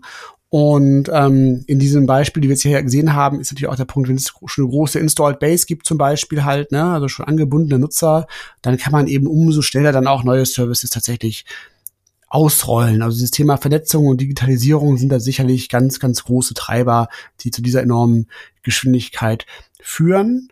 Ähm, Punkt zwei ist sicherlich auch der Aspekt der Globalisierung, weil diese ganzen Unternehmen, die wir jetzt hier auch gerade genannt haben, ne, also ähm, OpenAI, Spotify, Netflix sind alles Unternehmen, die sehr schnell auch die Internationalisierung gesucht haben und dadurch natürlich auch diesen Gesamtmarkt von vornherein halt sehr groß gedacht haben, was natürlich dann auch eben ähm, teilweise noch gestützt durch Netzwerkeffekte zu einer sehr schnellen Verbreitung führt. Und den dritten Punkt, den wir als Treiber ganz stark sehen, ist ähm, die Veränderung der Kundenbedürfnisse. Ähm, und da sehen wir eben schon, dass in einigen Kontexten Kunden eben auch heute wirklich schnellere Innovationen, Produkt-Updates und neue Services erwarten und die auch gezielt nachfragen. Und ähm, da eben äh, eine sehr große ja, sagen wir mal, Early Majority, darauf kommen wir ja gleich noch, ne, besteht halt diesen sehr hohes Interesse an neuen Services inzwischen hat. Kann man immer gerne, wir als Trendforscher ne, sagen immer, das ist gerne immer der Trend der Newness.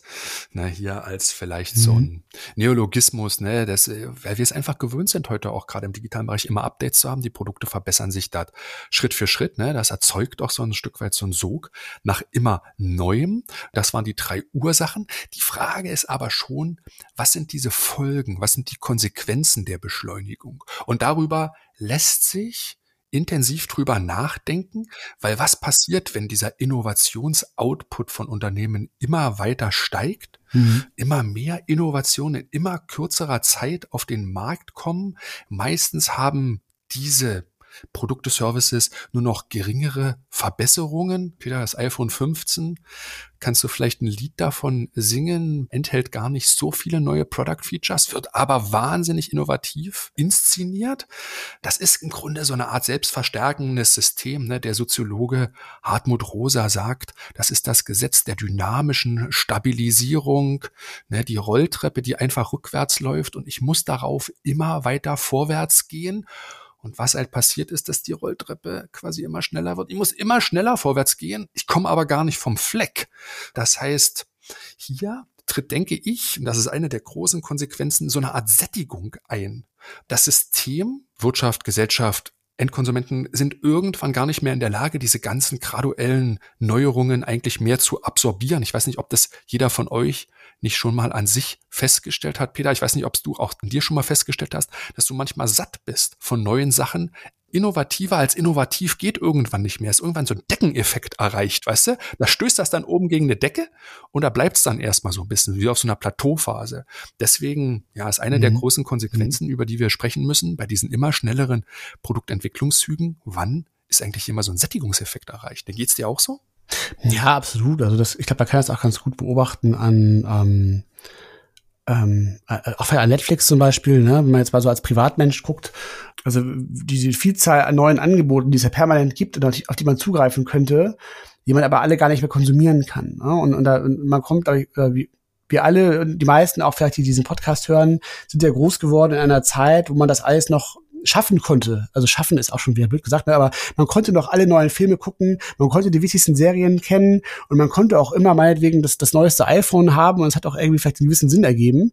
Aber das ist jetzt sicherlich nicht mehr so. Und daran müssen wir uns auch gewöhnen, dass es auch gar nicht ähm, immer zielführend ist, zu dieser ähm, Early Majority dazu zu gehören und immer das Neueste haben zu müssen, weil eben tatsächlich diese inkrementellen Verbesserungen in einigen Bereichen halt so S-Kurvenmäßig halt langsam tatsächlich in so eine Sättigung reinkommen und, und der Fortschritt halt merklich ähm, abflacht. So. Also das ist so das eine. Und das andere ist, glaube ich, und das ist auch die große Herausforderung für, für Unternehmen, dass eine Hergehen mit dieser enormen Geschwindigkeit, mit der Innovationen ähm, auf den Markt gebracht werden, auch die Zeit sich sehr stark verkürzt hat, in der dieser, ähm, in der diese Innovationen sich amortisieren können. Also wenn wir jetzt mal von Produkten ausgehen. Ne? Und ich sage jetzt, ich bringe jetzt irgendwie ähm, ein neues Produkt auf den Markt, dann war es vielleicht früher so in, in so einer alten ähm, Industriewelt, dass man dann vielleicht fünf Jahre lang Zeit hatte, ähm, dass das Produkt quasi dann sich selbst ähm, refinanzieren konnte und ähm, und zu einem positiven Wertbeitrag führen konnte.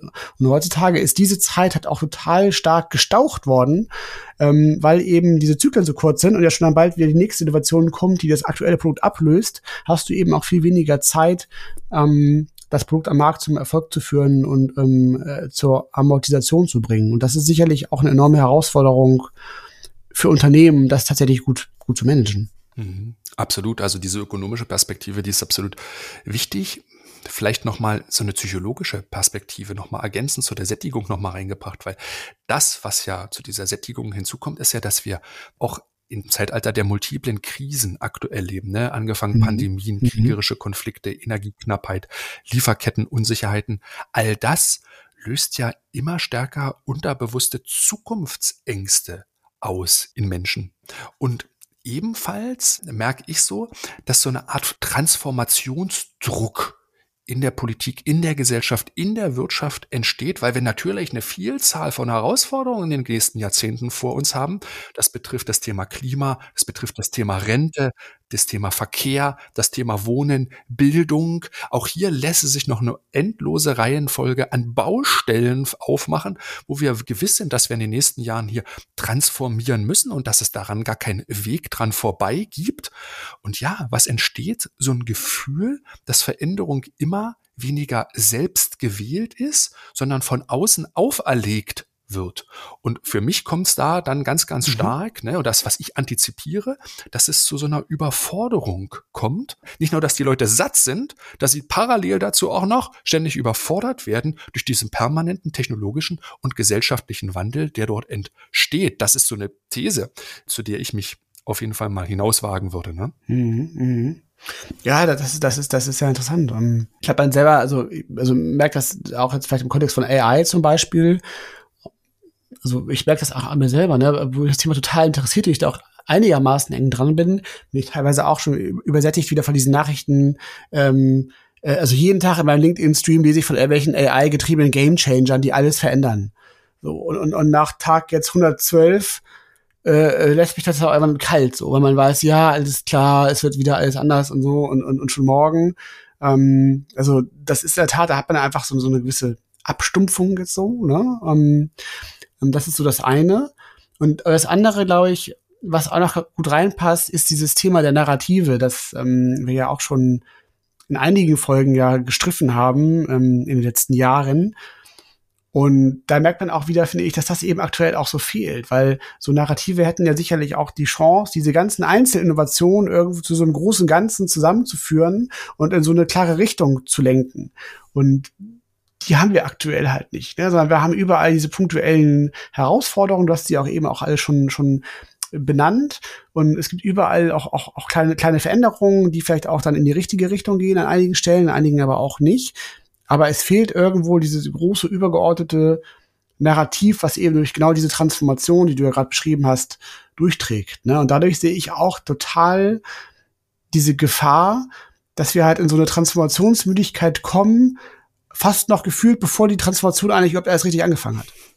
Ja, das ist absolut richtig, ne? Diesen Begriff der Transformationsmüdigkeit, ne? Ich glaube, Steffen Mau, der Soziologe, der das Buch Triggerpunkte geschrieben hat, führt das dort auch noch mal so ein Stück weit aus, ne? Und das finde ich ganz interessant, darüber nachzudenken, weil diese psychologischen Effekte der Innovation, die werden immer, immer größer.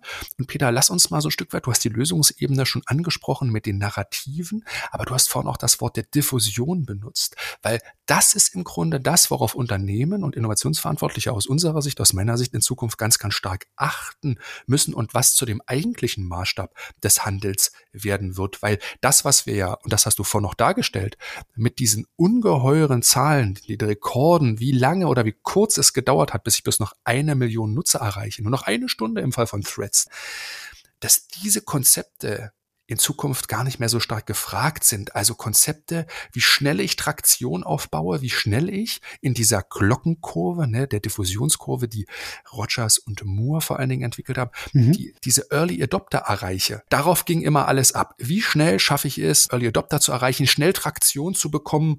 Das war sozusagen der Goldstandard. In Rekordgeschwindigkeit läuft das heute ab. Aber was passiert eigentlich dann?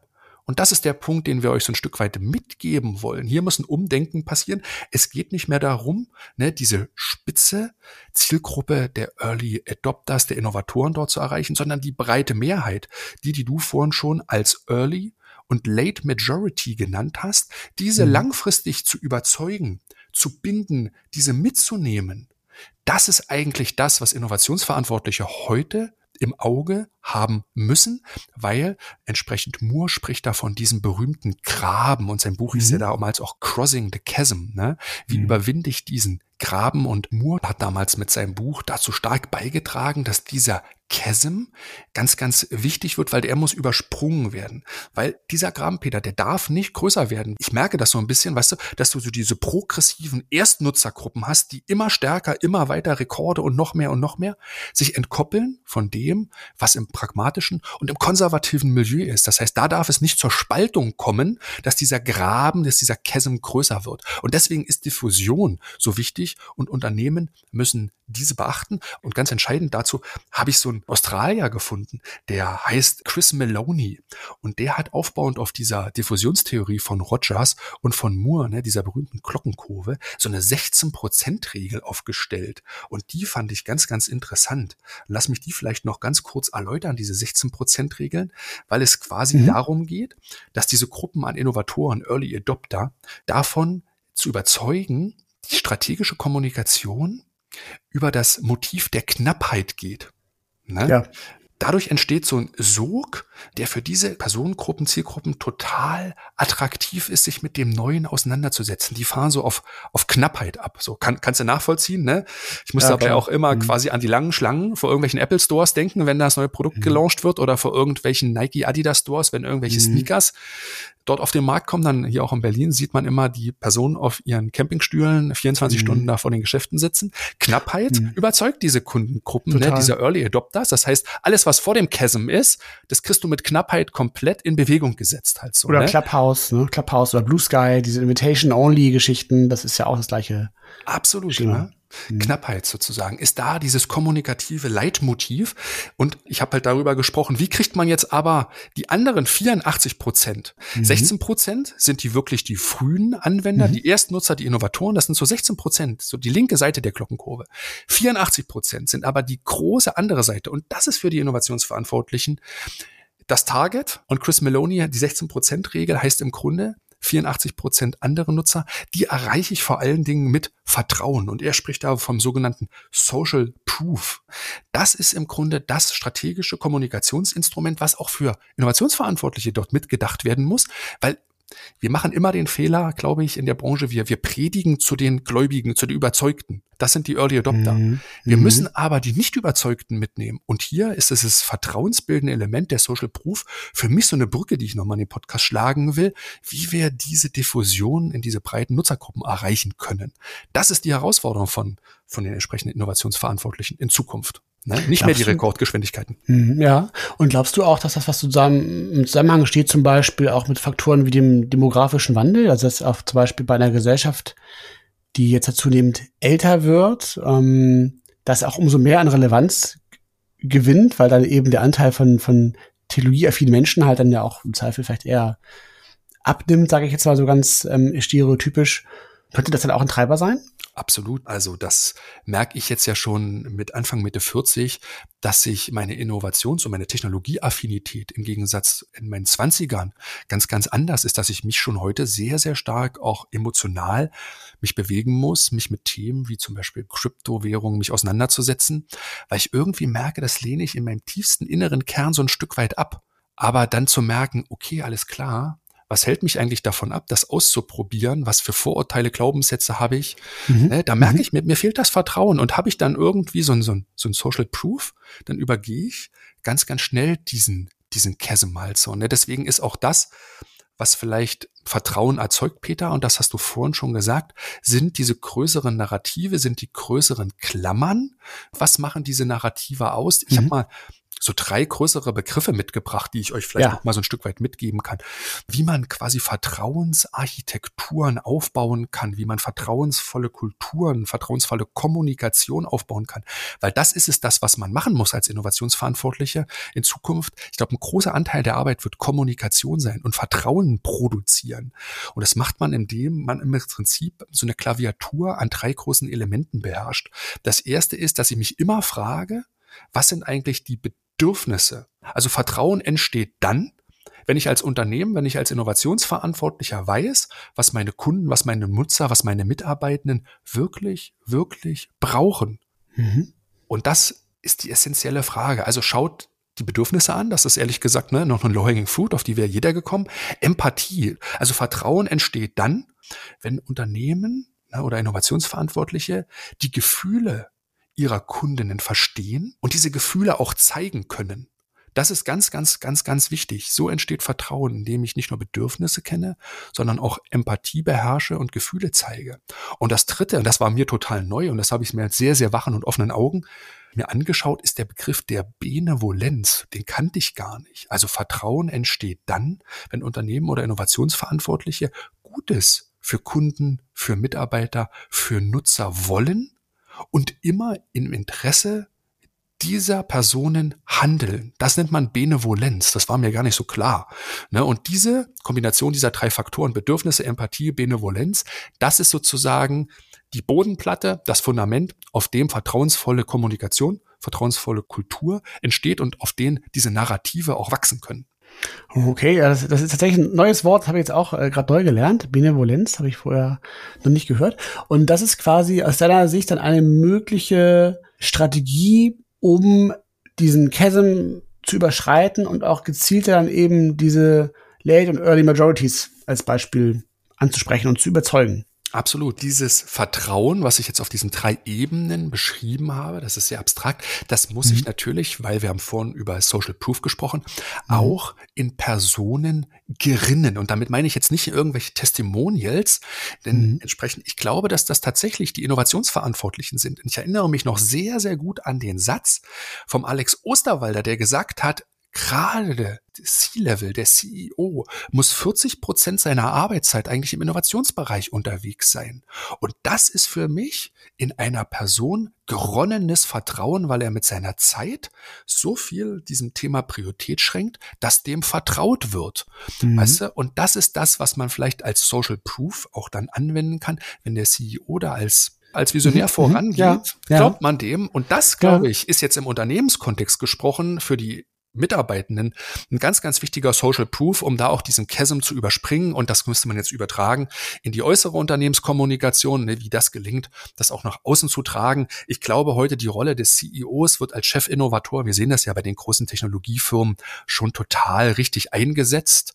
Und das sehe ich, wenn ich so ein bisschen nach vorne schaue, als, als eine große Veränderung. Ne? Hm, total spannend. Also das ist auf jeden Fall eine, eine mögliche Antwort, um eben diese Herausforderungen dann zu begegnen, die wir sehen durch diese Beschleunigung von Innovationszyklen und der daraus resultierenden Sättigungseffekte und auch so ein bisschen dieser angesprochenen Transformationsmüdigkeit, ne? dass man dem eben begegnen kann, dass man als Unternehmen nicht mehr nur auf die ähm, Early Adapters schielt und, und ähm, das als möglicherweise auch KPI heranzieht, um hier möglichst schnell die Überzeugten zu überzeugen, wie du es gesagt hast, ne? sondern eben wirklich mehr auch zu gucken, dass wir es schneller schaffen, eben auch so eine Mehrheit von ähm, Nutzern zu überzeugen, also ne, Early Majority, Late Majority ähm, in dem Glockenkurvenmodell. Und da ist dann ein Hebel das Thema Vertrauen beziehungsweise auch vertrauensbasierte Kommunikation, Schrägstrich Narrative. Und das Stichwort Benevolenz, das müsst ihr euch auf jeden Fall merken, ähm, weil das kann durchaus sein, dass das in Zukunft nochmal eine größere Rolle spielen wird und dass sie das Wort vielleicht auch nochmal wiederhören wird. Und damit machen wir den Deckel drauf auf dem dritten Thema und kommen zum vierten und letzten Thema. Das Thema Wirksamkeit von Innovation, Messbarkeit und Wertbeitrag haben wir es mal überschrieben. Das wird in Zukunft extrem wichtig werden, Peter. Deswegen lasst uns gerne hier mal reinstarten. Das ist so ein Thema, was wir ja auch immer mal wieder gestriffen haben in unseren Folgen und wo man ganz klar sagen kann, dass es jetzt in den letzten zwei Jahren an Bedeutung gewonnen hat und ich glaube auch in den kommenden Jahren noch weiter an Bedeutung gewinnen wird. Hm, und warum ist das so? Weil natürlich aufgrund des steigenden ökonomischen Drucks, ne, wir bewegen uns ja schon in einer wirtschaftlich schwierigen Zeiten, ähm, Zinswende, drohende Rezession, ähm, verlangsamtes Wachstum sind alles Faktoren, die natürlich immer auch in Unternehmen einen gewissen Kostendruck erzeugen können. Und ähm, eine der Konsequenzen darauf ist sicherlich auch, dass man im Hinblick auf Innovation mehr nach der Wirksamkeit fragt. Und ähm, damit einhergehend eben auch dann ähm, das Thema Messbarkeit an Bedeutung gewinnt. Und da sind, glaube ich, viele oder einige immer noch relativ blank, ähm, weil man immer so versucht hat, sich diesem Thema so ein Stück weit zu entziehen und gesagt hat, nein, das, das, ähm, es ist nicht messbar, ähm, wir machen hier ähm, langfristige Moonshot-Projekte und, und wir können die jetzt nicht kurzfristigen Erfolgs-KPIs unterziehen. Ähm, aber das wird jetzt, glaube ich, in der Gegenwart und auch in der nahen Zukunft nicht mehr funktionieren. Ähm, wenn man es ganz radikal plakativ sagen würde, könnte man auch sagen, das Innovationstheater ist vorbei und ähm, es müssen nun echte Ergebnisse her.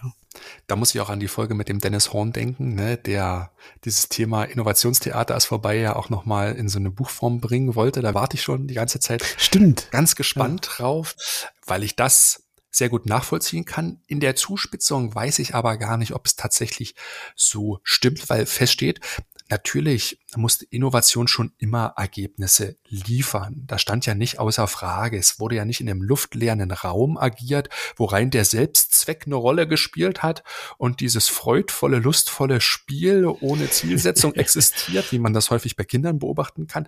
So war das ja nicht. Innovation musste schon immer in Prozessen überführt werden. Es gab natürlich Stage-Gate-Verfahren, all das existiert ja. Es gab auch Vorgaben, die idealtypisch eingehalten worden sind. Und Innovation musste schon immer durchaus Rechenschaft darüber ablegen, was der Wertbeitrag ist. Was da natürlich immer so ein Stück weit ein Risiko ist, ist, dass wenn man ähm, klassische KPIs auf dieses Thema anwendet, sicherlich eher klassische Verbesserungsinnovation oder inkrementelle Innovation das Rennen machen, weil die eben kurzfristig auch ergebniswirksam werden können und eben auch zu im klassischen Sinne messbaren Erfolgen führen können, wie eben also geringere Kosten, höherer Umsatz. Ähm, nun wissen wir aber, dazu hatten wir ja auch schon eine Folge mit unserer Kollegin Christine rund um das Thema KPIs, dass es Sinn macht, verschiedene Arten von KPIs auf verschiedene Typen von Innovationen anzuwenden. Das heißt, wenn ich jetzt eben natürlich ähm, Innovationen habe, die ähm, äh, eher disruptiver sind vom Potenzial her oder radikaler, dann macht es sicherlich Sinn, im da auch auf sowas äh, einzugehen wie die Anzahl der Experimente, die ich gemacht habe, die, die Lerngeschwindigkeit, die ich erzielen kann. Ähm, also solche Dinge sind durchaus dann relevant. Aber trotzdem ist es ja in der Wirklichkeit so, dass am Ende des Tages der CEO trotzdem eben nach dem konkreten Wertbeitrag fragen wird. So. Beziehungsweise er selbst wird ja auch danach gefragt werden, ne? was passiert eigentlich mit unserem Innovationsbudget? Und ähm, dann wird sicherlich so eine Antwort wie, ähm, wir haben letzten Jahr äh, 37 äh, Experimente gemacht und haben dabei das und das gelernt, für die Stakeholder, die den CEO befragen, nicht unbedingt die befriedigende Antwort sein. Ja, und, und deshalb bleibt dieses Problem irgendwo so ein bisschen in der Welt und ähm, ähm, wird sich, glaube ich, auf jeden Fall ähm, aufgrund der Rahmenbedingungen weiter weiter zuspitzen. Und die Frage ist ja nun, ähm, welchen, äh, welchen Angang kann ich wählen, um eben Innovation tatsächlich dann äh, messbar zu machen, weil im Zweifel muss ich mich eben dieser Herausforderung stellen.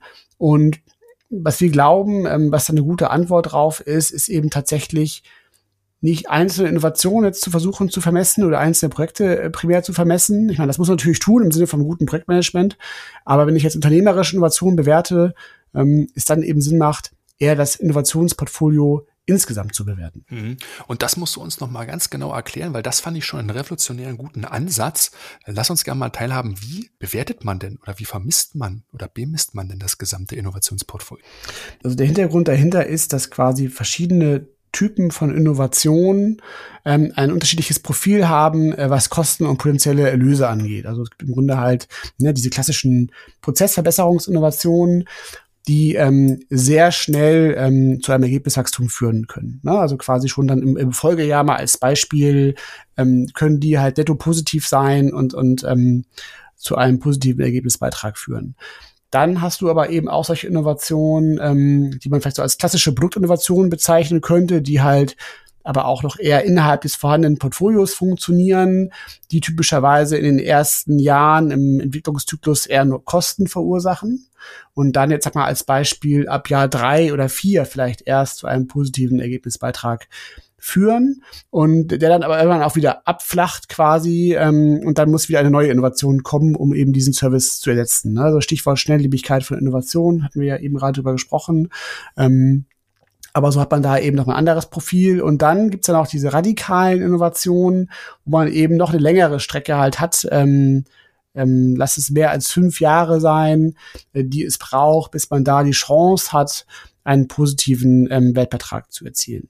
Und wenn ich jetzt diese ganzen ähm, Innovationswertprofile übereinander lege, dann komme ich nämlich genau zu diesem Portfoliobild, was mir dann eben zeigt, dass ich quasi dann über die gesamte Zeitspanne durchaus die Möglichkeit habe, durch gutes Balancing ähm, insgesamt immer netto positiv zu sein, weil ich eben kurzfristig immer auf die, zum Beispiel diese Verbesserungsinnovation setzen kann, die dann im Prinzip aber vielleicht dann diese radikalen Wetten im Bereich Horizont 3 dann quasi quersubventionieren. Ne? Und ähm, das genau ist mit diesem, mit dieser Portfolio-Betrachtung gemeint und die soll eben diesen unterschiedlichen Zeitprofilen im Sinne von äh, den verschiedenen Break-Even-Punkten Rechnung tragen. Und ich glaube, das ist ein ganz guter Ausweg, weil das Charmante dann eben ist, dass eben dann auch radikale Innovationen in diesem Kontext immer noch Sinn machen, weil sie eben an, an ähm, langfristigen, signifikanten Erlösanstieg versprechen oder die Chance darauf geben, aber man eben trotzdem auch ähm, diese kurzfristig wirksame Innovation im Bereich H1 und H2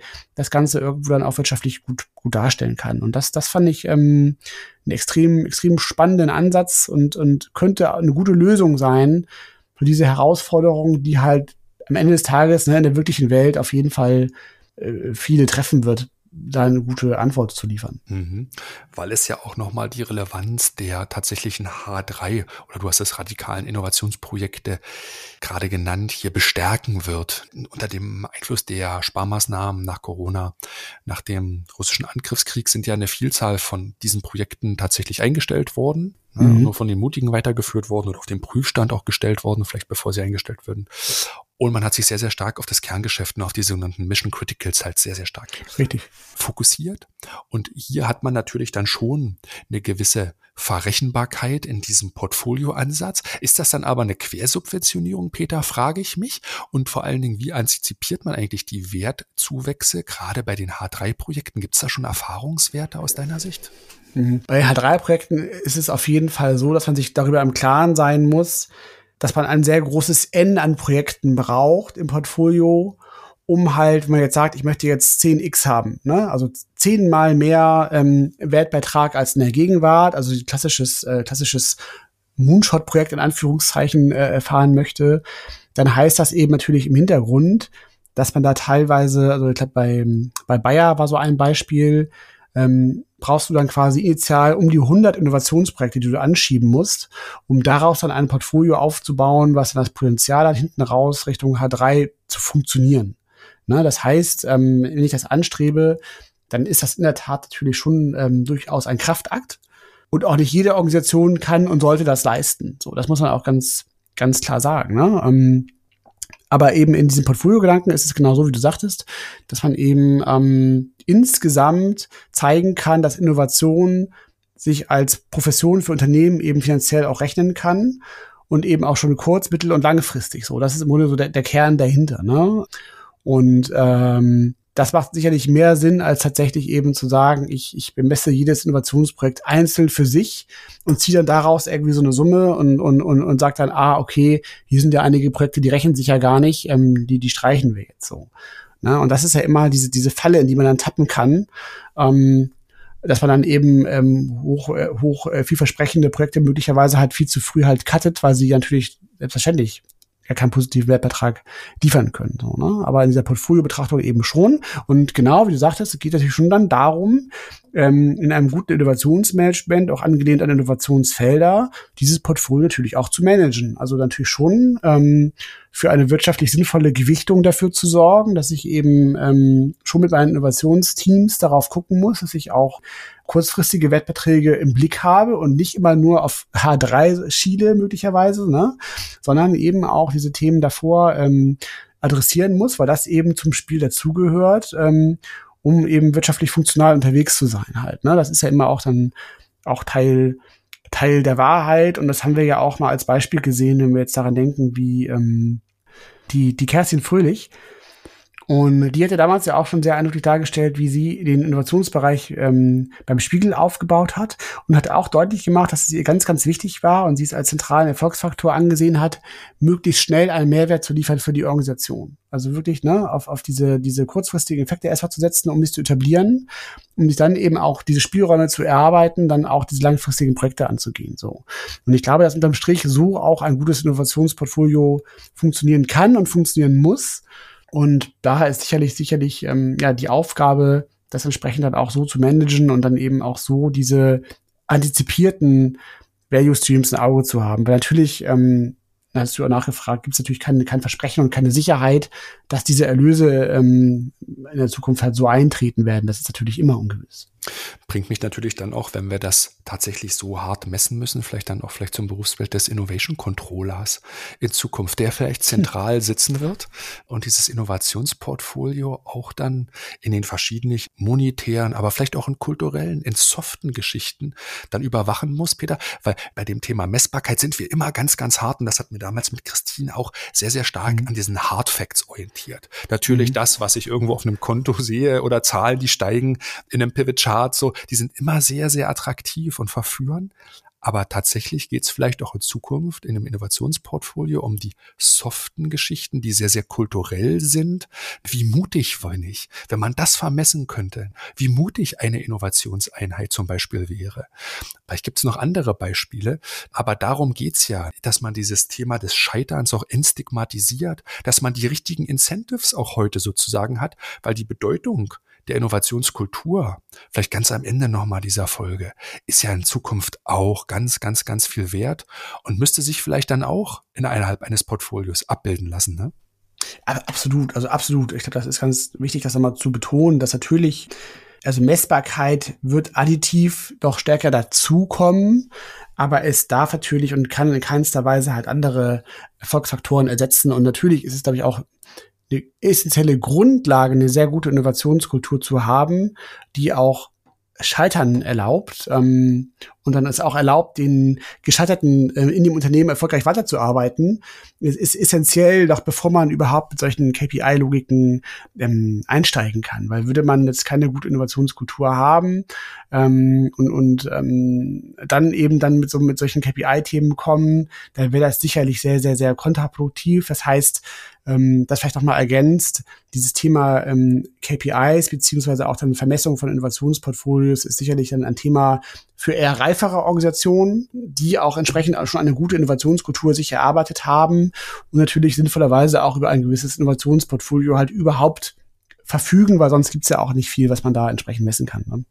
Aber auch interessant die Größe dieses Innovationsportfolios, weil du vorhin über N gleich mhm. 100 gesprochen hast. Wie skaliert man das runter? Wie skaliert man das hoch? Ja, und mhm. wenn wir in diesen Skalierungen unterwegs sind, das zeigt ja schon, das haben wir vorhin ja mit der Demokratisierung ja sehr schon beschrieben, dass jede Instanz heute, jede Funktion im Unternehmen angehalten ist, Innovation nicht nur im Kopf so zu haben, sondern auch umzusetzen. Und dann kommt man, denke ich, auch auf diese größer skalierten Portfolios ganz, ganz schnell. Das heißt, dort auch dann ins Unternehmen zu gehen und dann die Sachen einfach mal zusammenzutragen. Ne, das war dieses Thema auch Kommunikation. Das ist in Zukunft ganz, ganz wichtig, diese richtigen Stakeholder-Netzwerke überall im Unternehmen zu haben, weil das Innovationsportfolio betrifft halt nicht nur das, was zentral ist, sondern muss das Dezentrale noch ganz stark mit einfangen. Ne?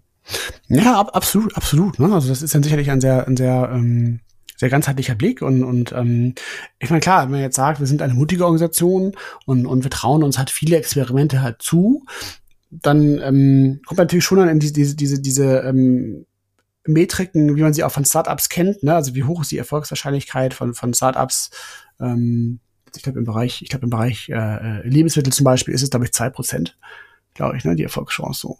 Ja, und, und das gilt natürlich dann auch für solche radikalen Projekte halt. Ne? Das, deshalb musst du eben das N dann auch so hochfahren, wenn du so mutig bist. Ne? Und ähm, musst dann eben dir auch viele Experimente zutrauen, wenn du eben wirklich auf der Suche bist nach originär neuen Geschäftsmodellen. Und, und das muss man dann eben auch erstmal als Organisation auch, auch, auch so aushalten können, dass man eben auch rausfindet, wie viele Dinge eben nicht funktionieren. So. Und das ist dann eben auch Teil des Learnings. Und, und wie du schon sagtest, ähm, da gibt's halt eben natürlich auch in dieser Explore-Welt auch sehr viele andere sinnvolle Metriken, die nicht ersetzt werden können, wohlgemerkt durch harte KPIs, was eben auch genau solche Dinge angeht, wie, wie Learnings, äh, negative Validierung.